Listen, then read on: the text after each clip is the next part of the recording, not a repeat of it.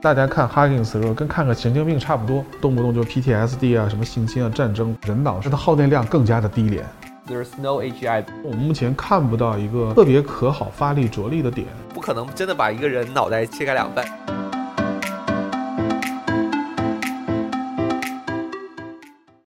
嗨，大家好，欢迎收听 AI 豆腐脑的第六期。呃，这个我们也是前六期里面最好的一期，然后上当然上一期也是前五期里面最好一期，因为上一期我们请来了非常厉害的一个高考状元，当然现在不让炒作这个话题，所以就不说是高考状元，就是说是数学状元。然后欢迎邵坤又回到我们这个栏目，呃，因为为什么要邵坤还在呢？是因为今天我们就请了一个更厉害的一个大神。然后这个大神就是怎么介？就我觉得大神都是一个 understatement。我们想了一段介绍，就是谷歌 AI 老兵在类脑智能商业化边缘 疯狂试探的崔兴龙博士。没事叫老崔就行了。啊，老崔是 AI 加脑神经科学交叉领域落地应用的青年领军人物，美国硅谷十大青年科技先锋奖唯一华裔获奖者，啊，是北京大学的，然后加州理工大学的博士，呃，深耕人工智能、类脑计算等领域二十年。曾担任 Google 快语翻译搜索及 PM 数模语义转化项目负责人。崔兴文博士是 AI 教导落地的顶级项目的开拓者和实践者。他在一八年的时候受邀就是参加美国人工智能大会作为述了 AI 脑神经科学认知神经科学在智能营销上的应用。然后这一期跟我们一起参与的还有我们的主播 Rumble。嗨，大家好。然后上一期我们跟邵坤那个聊的时候，我们讲到了，就是说数学跟人工智能之间，我们觉得存在着一个 gap。然后最后的时候，我们说脑神经科学跟人工智能之间关系就是比数学甚至更紧密一些。然后我们也讨论了，就是说人工智能，我们觉得这个通用人工智能就是 AGI 是一个最终的方向。所以说今天我们专门请到了亚瑟博士，然后老崔，然后给我们讲一下，就是说。您是怎么看待这个问题？是不是觉得就是通过脑神经科学和 AI 实现这个 AGI 是一个最后的一个方向？我是这么看啊，就是说，如果今天来看这个通用人工智能的话，首先看定义。就如果真的是要把 AGI 定义到一个可以超越人，或者说至少达到人的今天的创新思维或者通用思维能力的这个场景，我认为它还在一个。科学问题的范畴，就科学问题是什么含义呢？就是，呃，简单点说，就是现在有没有答案我们不知道，至少我们现存的人类没有答案，以及说未来有没有答案我们也不清楚。那我觉得这个首先会不会出现超级智能，或者说通用人工智能或者强人工智能这种描述？那我觉得这个在目前看是没有一个结论的啊，还属于一个科学问题的范畴，因为我觉得能够去。呃，去 catch 的一个结果，它一定是属于技术问题或者工程问题。那今天来讲，我个人认为它在一个科学问题的范畴内。对，就是 AGI 这个东西本身，我还是觉得就是相对来说比较遥远，就不是说，就虽然说人工智能已经发展了很多年，就是啊，就是它发展了很多年，然后也辉煌了，算是十多年吧，就过去十年是特别辉煌的十年。但是如果真正走到 AGI，其实是还是需要一段蛮蛮长的路，而且就是。就像老崔刚刚说的，就是是否有 AGI 这个东西存在与否，就这个东西本身也很有争论。像 The Queen 大概大概一四年，好像是一四年左右吧，他就说过，就是他自己的认为是 There's no AGI，但是他认为是有那种叫 Human Level Artificial Intelligence，就是说他觉得通用人工智能是很难存在的，更多只是说我们只是是希望能够做到每一方面都能够做到跟人类一样好，那么就是把它拼凑起来。这就是我们可能他是认为只存在这种 level 的 AGI，就是他认为真正的 AGI 是不存在，所以就说这个 AGI 其实我觉得从现在的观点看还是比较遥远，不是说一个很接近的东西，还是需要发展一一些年后才能够做到的，不是对，不是那么容易能够做到。哎，你说的这个 human level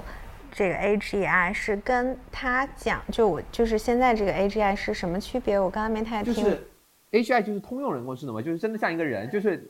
可能假设这这一秒我就是一个人工智能，只是你你认不出来我，就是你根本就有点像那个图灵测试那样，就是我这是一个人工智能。是 human level，呃，artificial intelligence，就是说我这个人我能够做到人类做到的任何一个事情，但是其实只是我在里面设设置了很多东西，我是没有创造性的，只是说我这个东西我能够说话，我能够像人类一样说话，像人类一看一样看，像人类一样听，但是其实我是没有本质上我是没有思思考能力的，相当于是，对，我觉得这是最本质的。就是这里面说你是像人一样去思考，或者说看起来像个人一样去思考和表达和生活，跟实际作为一个人去生活是两回事儿。就是我开始讲了，就是个人观点啊，今天是否能产生在我们今天的框架范围内和学习框架范围内。和基础科研的范围内，能不能产生所谓的通用人工智能？我认为还是个科学问题。但是在今天的条件下，像老 Queen 讲的，包括 Hinden，包括 Michael Jordan 讲的很多思路，能不能产生一个超越绝大部分人，看起来很像人的，并且能够像人一样去生活方式的这么一个人，或者当然这个这个人是打双引号的，我认为这个是存在的，但它不是今天我们所定义的这个能够真的是成为人的这种通用的人工智能。我觉得这是两个问题，因为实际上我们今天来看，就是，呃，无论机器学习也好，还是用深度学习，还是任何一种框架也好，那么其实基本上超越在某个细分领域，AI 超越人，超越百分之九十九点九九的人，其实都已经不再是一个绝对的困难。只要你的场景切得足够的细，只要你的这个任务描述的足够清晰，只要你的参数这个场景内的参数规则足够定义的规范。我觉得这个逻辑是可以被验证的，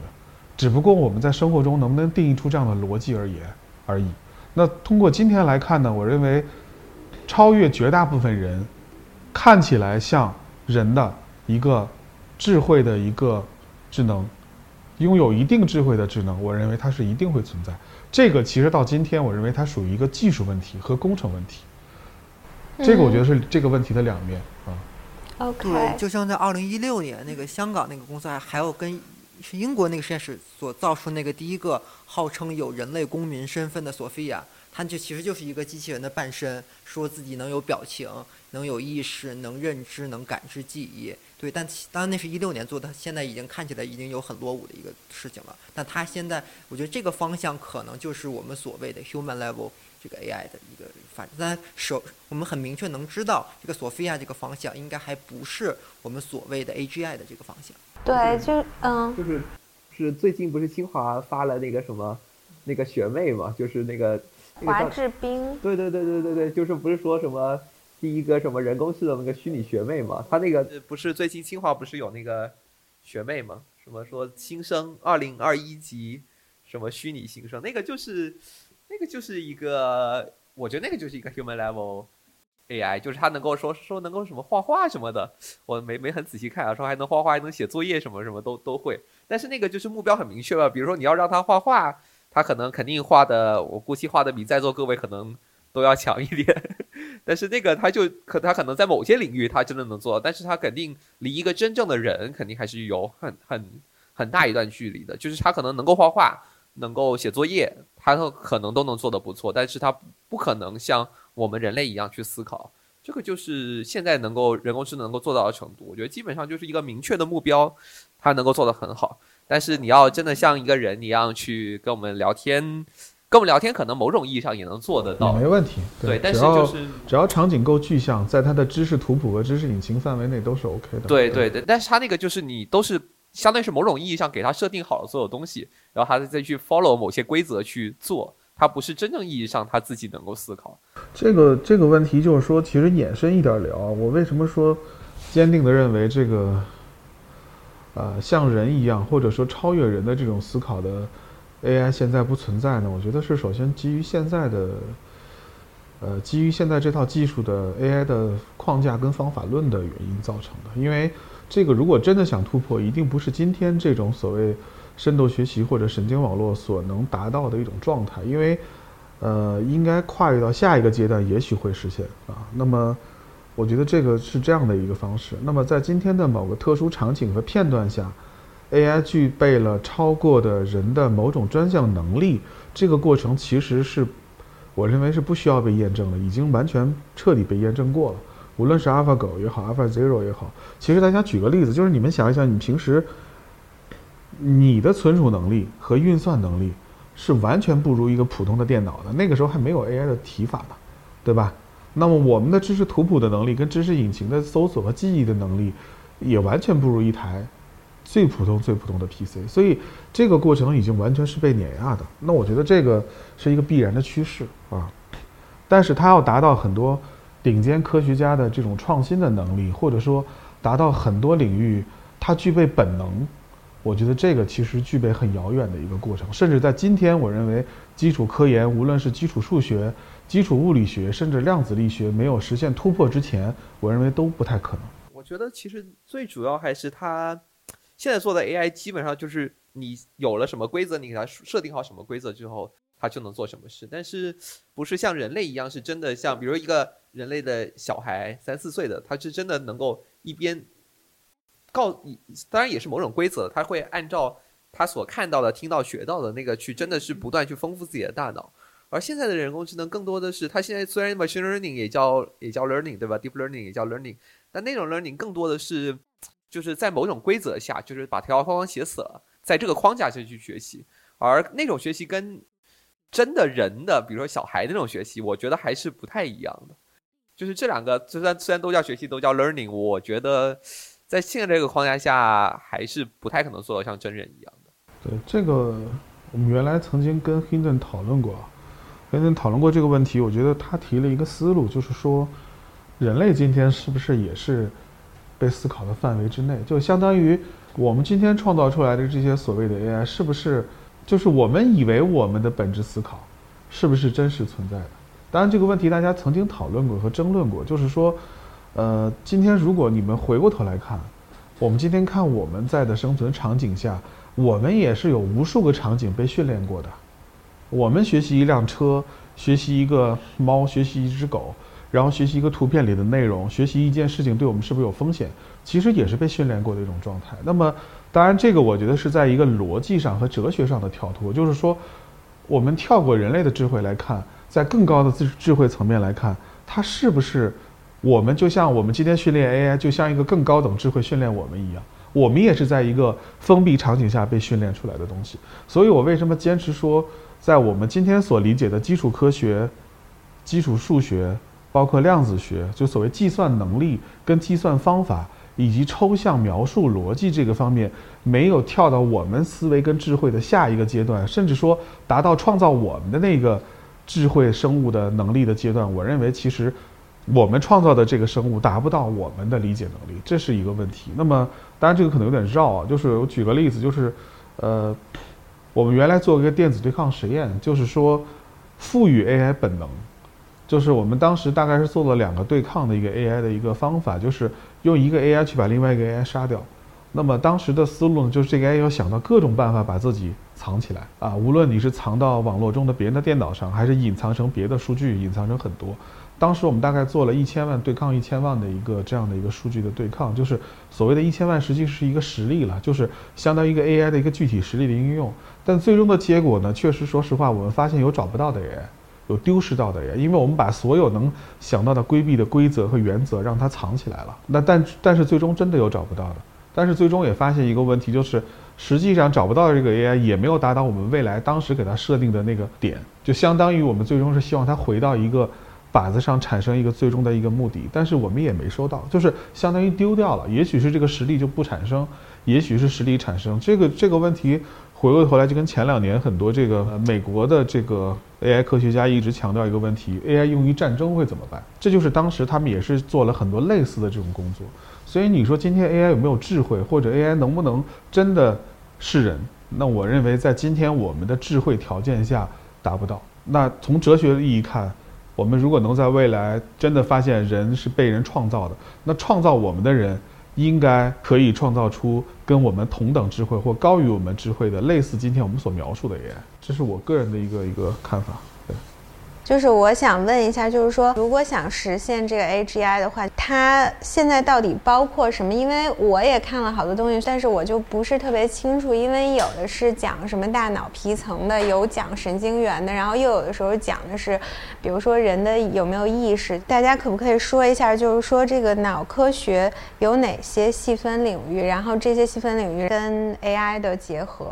我是这么看，就是说达到通用的 AGI 的那条路，其实现在是没找到，所以我个人觉得是不会有什么组织跟机构去力图于做这件事儿。可能大家都在尽可能达到我们所说的，找到一个像人一样的，或者有理一定理解能力跟抽象思维能力的 AI，或者更加适合多场景的 AI。这个我觉得是大家研究的方向。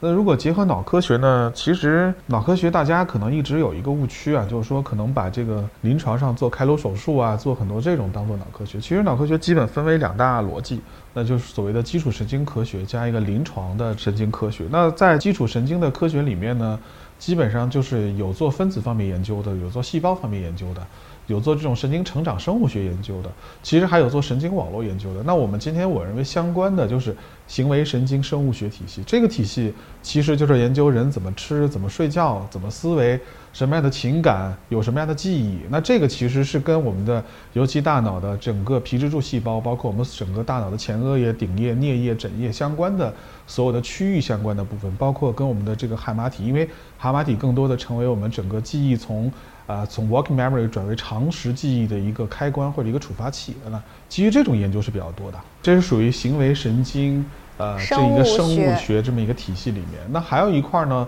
就是所谓这两年跟计算机发展结合比较多的，就所谓计算神经系统。AI 其实很多是源于数学的，那又结合了整个脑科学的一些发展的方向，比如说基于层怎么去认知，人去认知一个猫的时候，它也是一层一层去思考的，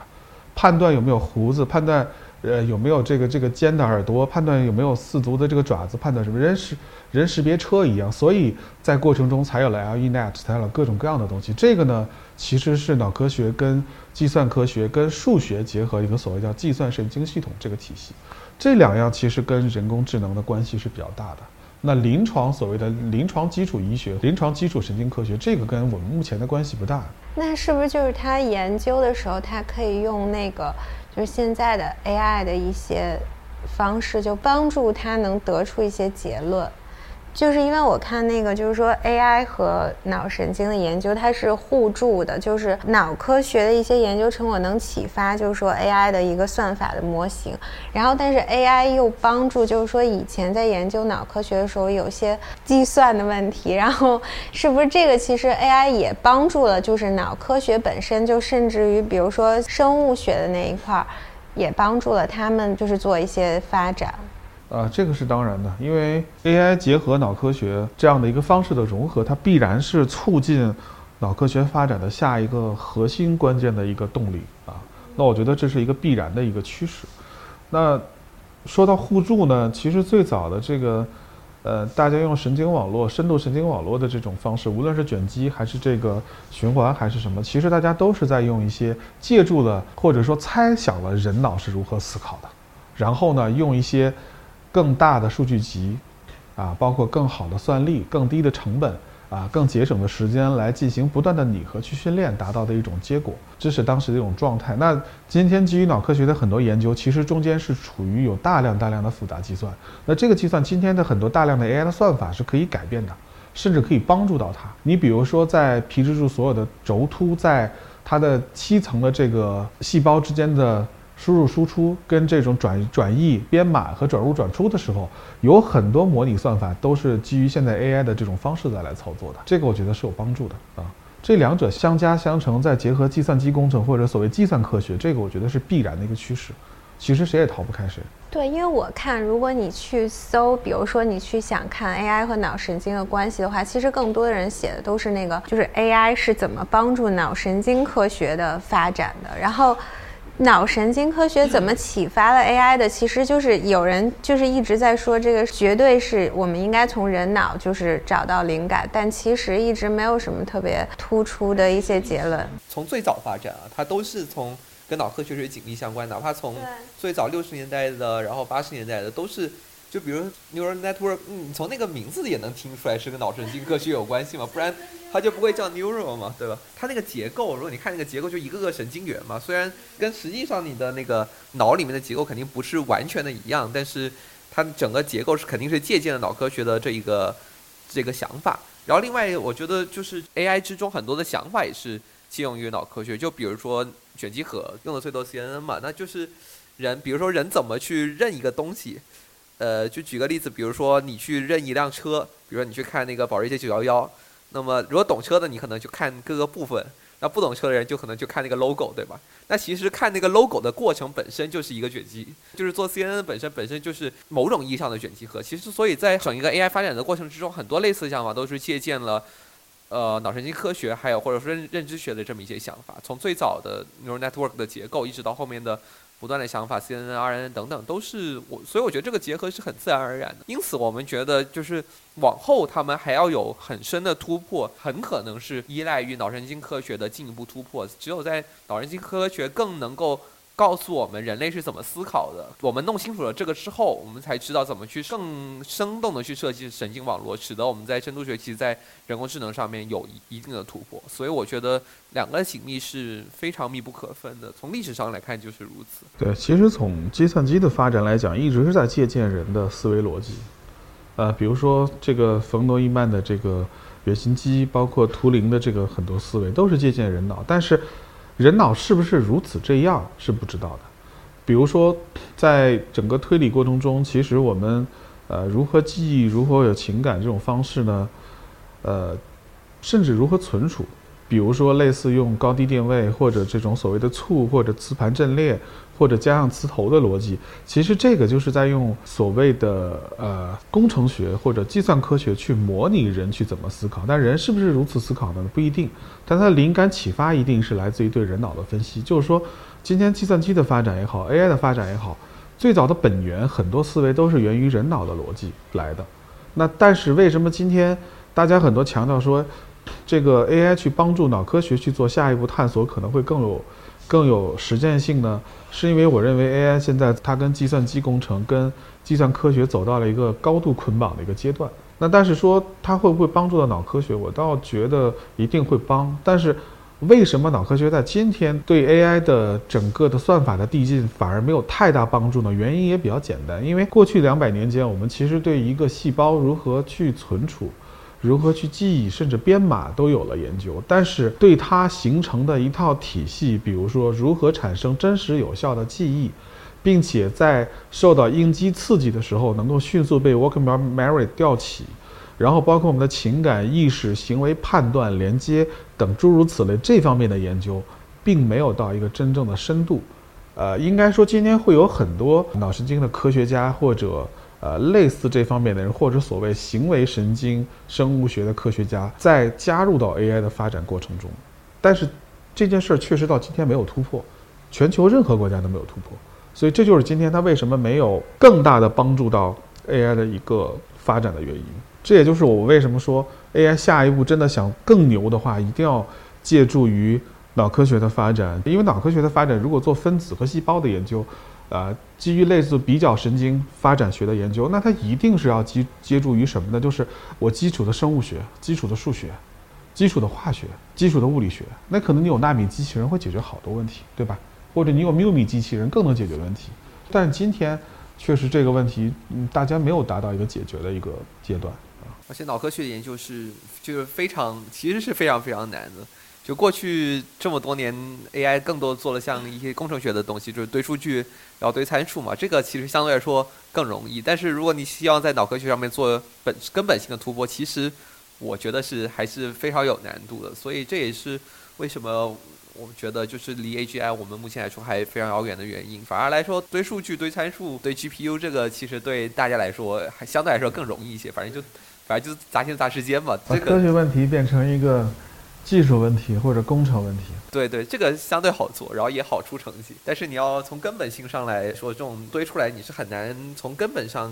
有一个很大的突破的。我这里面举个例子，就是那个李飞飞的团队最早在 Imanet 做的时候，他搞过好多比赛。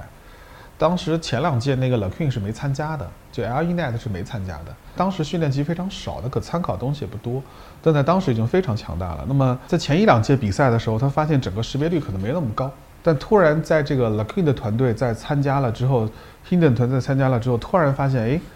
好像这个命中率变得非常之高，可能到九十了。那大家就开始研究，哎，这个当时，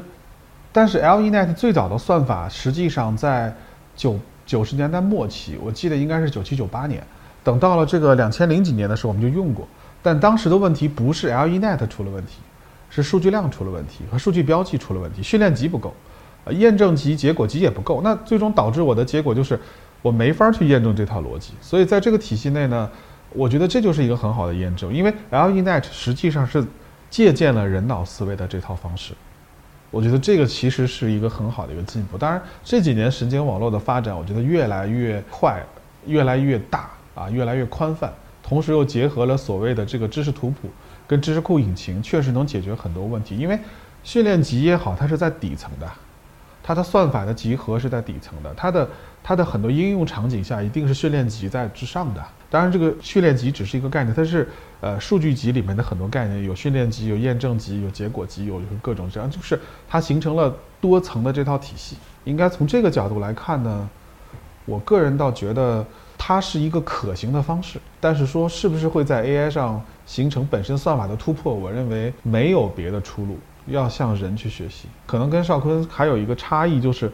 邵坤可能觉得这是方式之一，但我认为这是唯一的方式，就是。如果 AI 想在算法底层实现真正的突破，不去借助脑科学的发展，我认为是不可能实现的。当然，还有一种方式就是说量子计算成功了，那但是它还是用超强的计算能力代替了本身的思考能力。我给你们举个小的例子，就是同样的一套计算方法，人脑的耗电量和识别速度，面对一个新的数据集的时候，数据集之外的。参数的时候，人脑是远远远远高于我们今天所知道的所有的 AI 的，而且它的耗电量更加的低廉。那就要想到一个问题：我们学习它的价值在哪里？它有人类有类比的能力，有各种各样的能力。当然，这个类比的能力也可以用一些方式和曲线去把它拟合出来。但是，我们有很多东西是目前的 AI 所没有的。那这个呢，首先是在呃脑科学的发展过程中，它一定会出现的，而且这两者一定会结合到一起。啊，这是我个人的一个判断。哎，那那个就是那个脑机接口是一个大脑的信号能传到一个机器里，然后那个机器再用就我们现在的 AI 去解决。这个也算是一个结合的。这个就是在你头上切一块小头皮，然后插一个电机。对，但它就解决了，就是你的那个信号能传到那个机器里，完了用机器在运算。重要的，因为就是不然的话，我咋看你的那个脑的信号呢？那我不就是。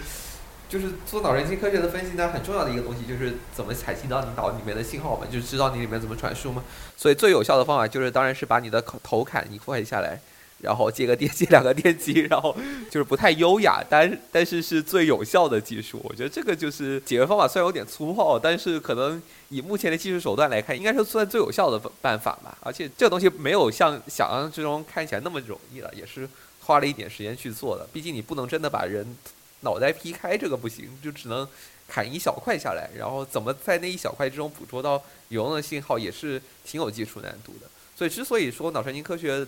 发展比较困难，也是在于说，一个是信号的采集本身就比较难，人类做了那么久才做到这一步，其实已经相当不容易了。嗯嗯嗯，他采集完了之后，然后他怎么得出结论？下一步想办法去读懂你脑里面的信号嘛？就比如说我收了你。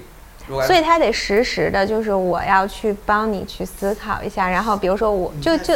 对我在思考，或者说他给我看一个东西，然后让我看的时候，然后记录我那个信号。对，就比如说先把你的头砍开一半，然后往里面插两个电极，然后让你看让你看猪牛羊，然后让你看猪牛羊的那个图片，然后分析你的那个脑波信号，然后就能看出来你的，然后下一次再。下一次再给你看一张图片，然后直接送你的脑波信号，就知道你到底是在看牛看猪还是在看对，我看过那个，好像已经复制，就是模拟回来，就是他直接看你，就直接能猜到，就是你大概看的是一个什么东西。对对对对，就这个这个就是，但是这个是建立在真的要把你的头砍开一半才能那个基础上嘛，所以这个不太容易。脑机接口这个事儿，就是其实给了很多对大脑。你们内部活动观测的一个新的维度，因为我觉得我们以前就包括像五六十年代那会儿开始研究大脑，就我们观测到了大脑的一个放电的情况，而基于树突轴突之间的这种放电情况，哎，我们发现它这个确实有些放电，类似于我们所谓的门电路，就是零跟一，它什么时候放了，什么时候没放，然后我们通过这个这一套理论的研究，我们得到了这个神经网络的这一套，等于每一个神经网络都是一个类似于小的一个门电路，最后有一个呃 activation function，我们最后输出也是零跟一这么的一种方式，等于这其实算是我们通过这种观测。然后再通过 AI 的这种演化，哎，我们得到了神经网络这一套很原始的，呃，是基于很原始的观测而得到了很原始的模型。那如果我们靠脑机接口能得到一些更深层度的多维度的观测，我们可能能进而去优化这些我们后后续 AI 的这一整套模型体系。关键还是去找到你的脑的信号嘛，这是最重关键的。对，脑机的核心就是这么一件事情。老崔，你怎么看这个脑机接口的？其实这个这个马斯克这个问题，我们先放一下啊，就是说，如果今天翻过头来看呢，其实脑机接口很早就有了，那只不过分侵入式和非侵入式，就是说，从过去的 EGG 的方式也好，包括这个 MRI 的方式也好，包括 ERP 的方式也好，其实都是一种脑机接口的方式啊。它呢，更多的只不过侧重点不一样，有的呢去看这个在人在看图片、在思考、在看到事物之后，它的。呃，大脑的放电情况和区域，以及不同的区域所对应不同的逻辑。但我们今天普遍认为，我们的枕叶和我们的顶叶可能跟我们的视觉有关。就是大家可以摸一下你们后脑勺跟头顶上这一块，这个可能跟我们的视觉相对关联度更高一些。其实都是通过这种非侵入式的逻辑验证出来的。那么，包括我们两侧，就是你们耳朵上面这一块啊，所谓的颞叶部分，其实跟我们的听觉。啊，包括它的大量的这种神经元也是在这个位置比较多，包括一些这种锥状细胞这个位置也是比较多，包括平行细胞。这个逻辑呢，其实就是说也是通过这种方式测算出来。包括我们的额叶可能啊主张的我们的，比如说啊，包括额叶跟顶叶配合比较多，包括思维啊，包括逻辑、认知、方向、图形。呃，抽象判断等诸如此类，就是非侵入的方法，帮我们做了很多基础的构建啊。那今天马斯克这种方式其实属于一种典型的侵入式，它的逻辑是把每一个丝，就它所谓叫那个神经元上连接的那个丝，那个丝呢非常非常的小啊，基本上接近于我们神经元的这个多极细胞上的多极神经元细胞上的这样的一个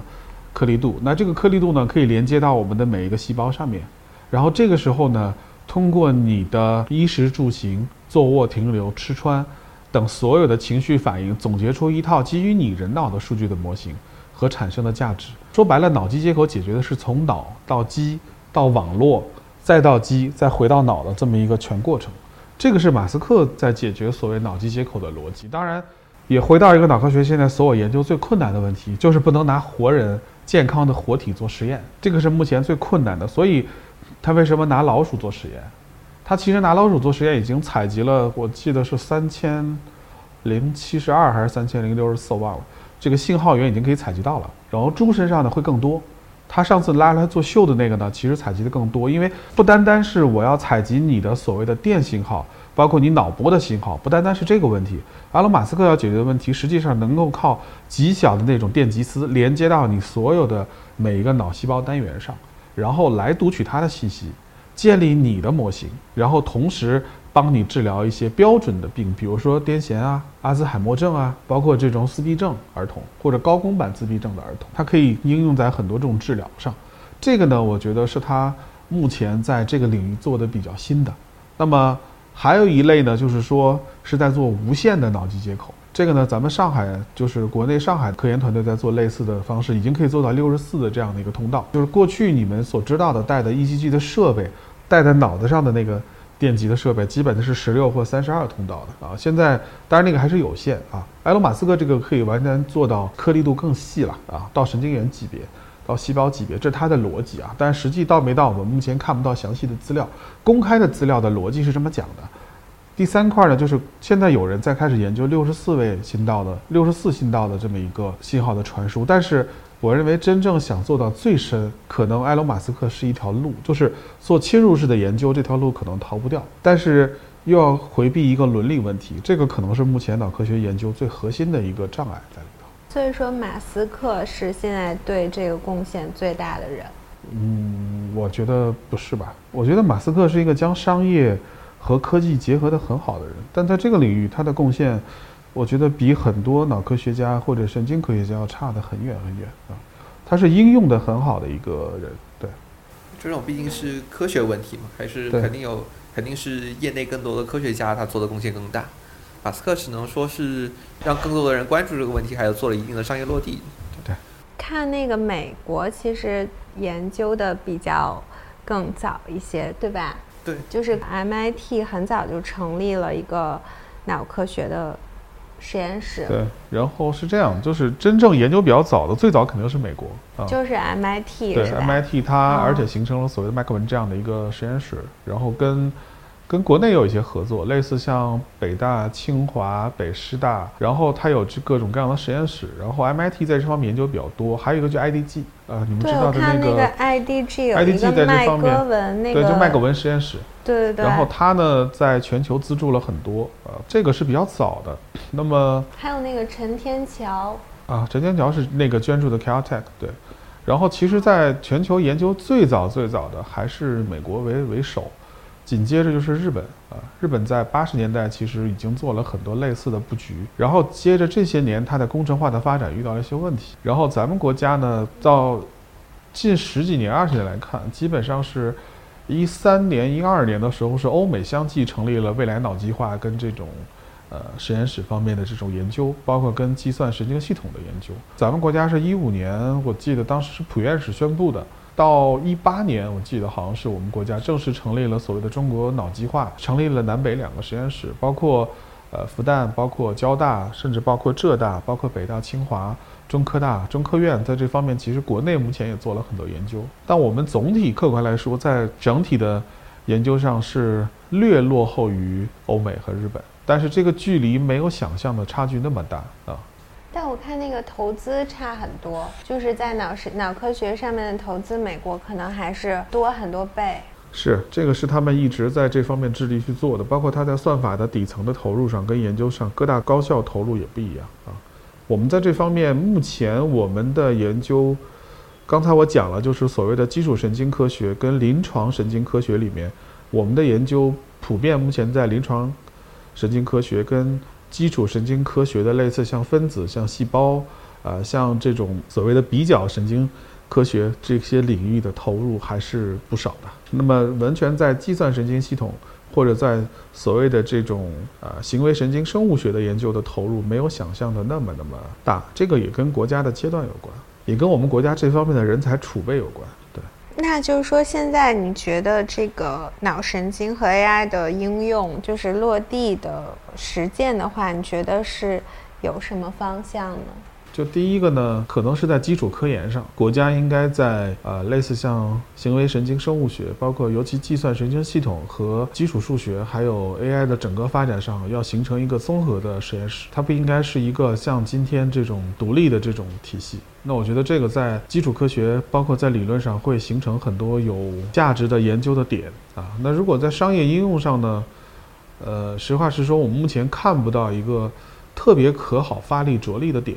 当然可以做一些尝试了，比如说通过，因为现在大家都在讲 AI 走到了从这种所谓的这个感知科学走向认知科学嘛，对吧？那原来我可能通过眼睛看就是 CV 这一套，然后通过耳朵听就是声纹识别这一套，然后通过这种语言的表达或者语义的理解，就所谓走到这套 ARP 的这套体系里面去。那么从感知走向认知，它一定要理解你的行为在哪里。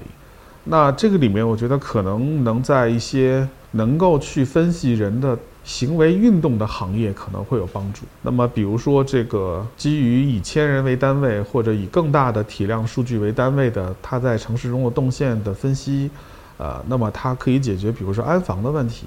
啊，解决营销的问题，解决很多类似相关性的一些问题。当然，还有一些结合 AI 和脑科学结合在一起，包括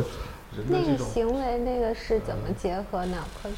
比如说吧，就是其实你的决策是有一套逻辑的。那么目前呢，所谓的这个行为神经生物学这个领域里面，目前没有在本身的这种科学本身或算法上有巨大突破，但是反而它跟社会心理学、跟决策心理学、跟行为心理学反而形成了一套聚合。就是说，举个例子，就是人其实一直都在做。理性的分析，其实人决策都在做感性的决策啊。那么你感性决策的基础是什么呢？是规避你大脑中曾经有的那些创伤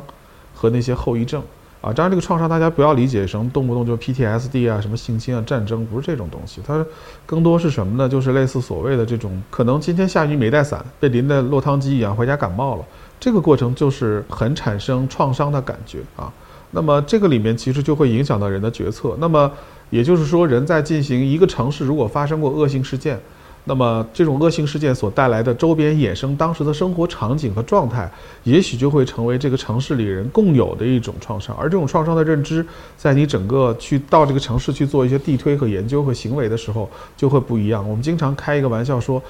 你在北方能卖得好的东西，去南方卖不好；或者在北京卖得好东西，去广州可能压根儿就没人理你。那所以在这个里面，它城市的群体的认知、生活状态，包括它的行为，实际上是可以通过这种呃行为理解和大的这种数据的分布，是可以找到一些规律的啊。当然，这个我觉得是一方面啊。那么还有一个，其实像你说的，就脑科学结合 AI 的应用在哪里？就是比如说我们今天的外骨骼，包括结合肌电信号的采集，可以帮助一些。脑瘫的患者，呃，帮助一些阿尔兹海默症的患者，包括一些其他各种疾病的患者，甚至让一些偏瘫的病人，啊，都可以重新站立起来，或者说再能够行走。这个里面，我认为是有很多结合的点，在医学上会有很多。这个领域的现实的落地场景呢，我会觉得有很多，但是目前今天可能能想到的不会特别多，因为大家在这方面的研究跟落地的机会不是特别特别的。多，但这个我觉得未来一定会很多啊，一定会有很多。对，就我觉得直接的确实，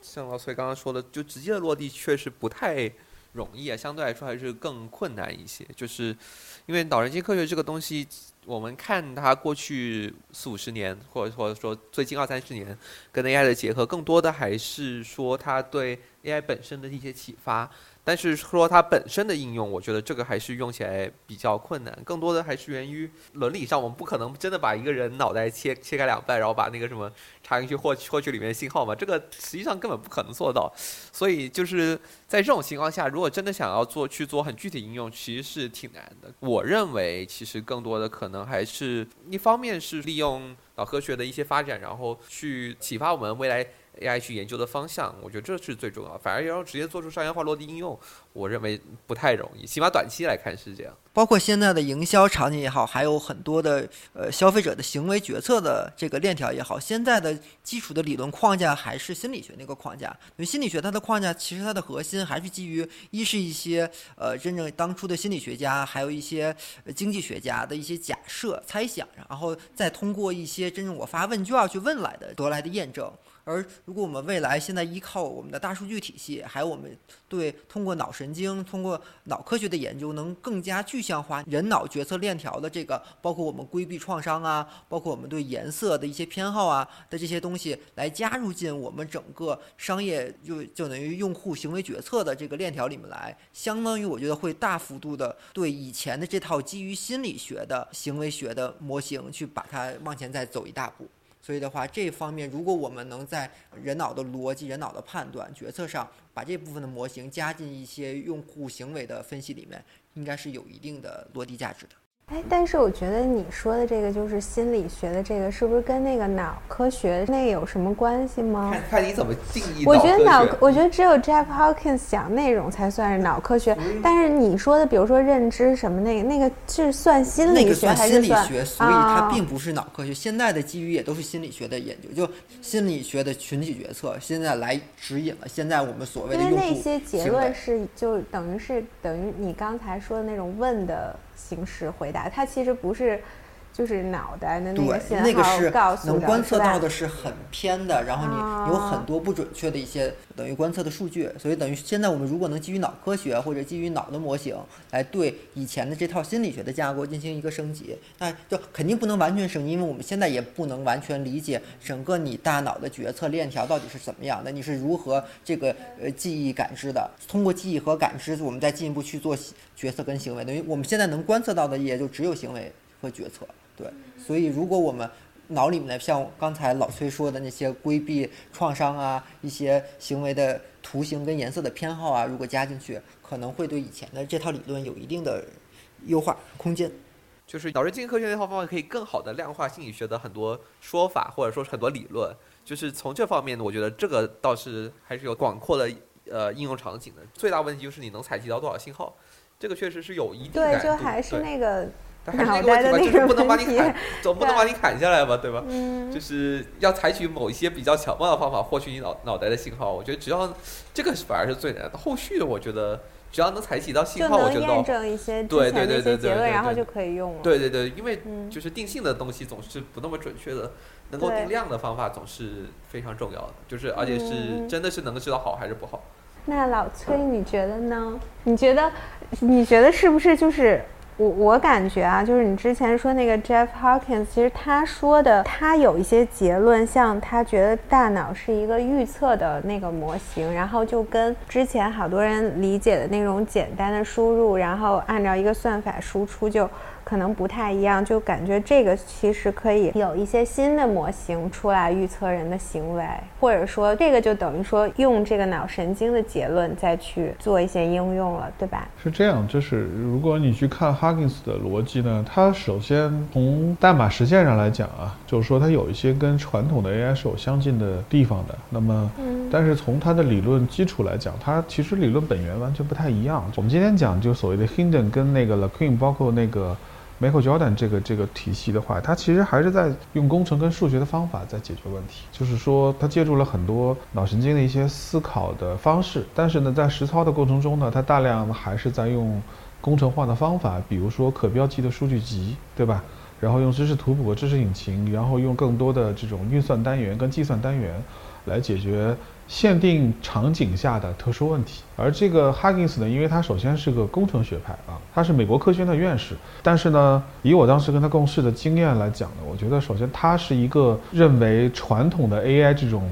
以无数个切分出来的细分场景的和任务的这种研究，不是人脑的思考本源的方式。所以他的逻辑为什么讲千脑计划？他认为大脑中是有无数个切片的，就是可能你同样去认知一辆车，或者认知一个人，认识认知一个事物，它不是先有一个目的，它是一个循环逻辑。就是说，如果传统 AI 更关注这种前馈的话，它可能前馈后反馈它都会非常的关注，因为人脑本身是一个循环网了，它是关注前反馈后反馈的，而且在过程中的噪声是极低的啊，所以它首先认为人的皮质细胞纵向来切呢，就会形成一个层状网络，而很多这种区域的网络来讲，我们可能大脑拿两毫米来看，你随便切一切能切出无，他认为是无限个网络。所以所谓千脑计划，他认为不像我们的那个计算机里面是一个簇上的存储是零和一，他认为在这个过程中本身就是一台小电脑在计算，只不过是若干个。那为什么他要讲要要做 SDR 的分布呢？是因为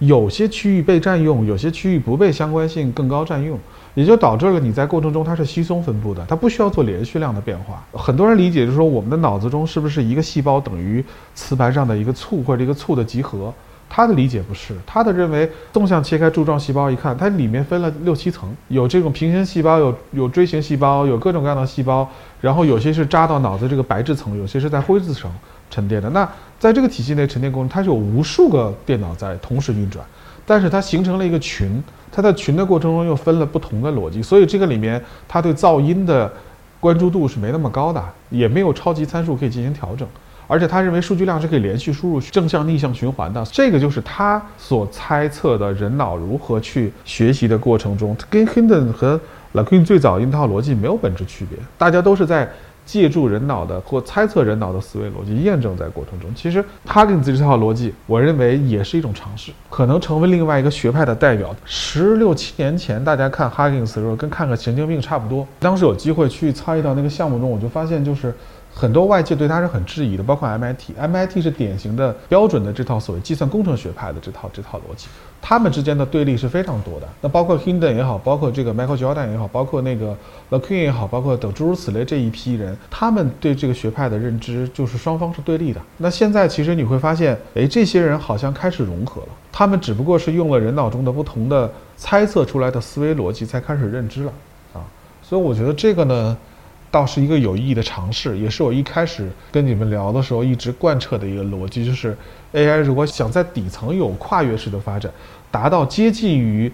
通用机器人或者通用 AI 的逻辑，一定要借助脑科学在行为神经生物学和计算神经网络科学的发展。我觉得这个是一个必然的趋势。如果不借助这个趋势，以人类今天目前的这个被锁定的智力范围条件内，我认为是突破不了。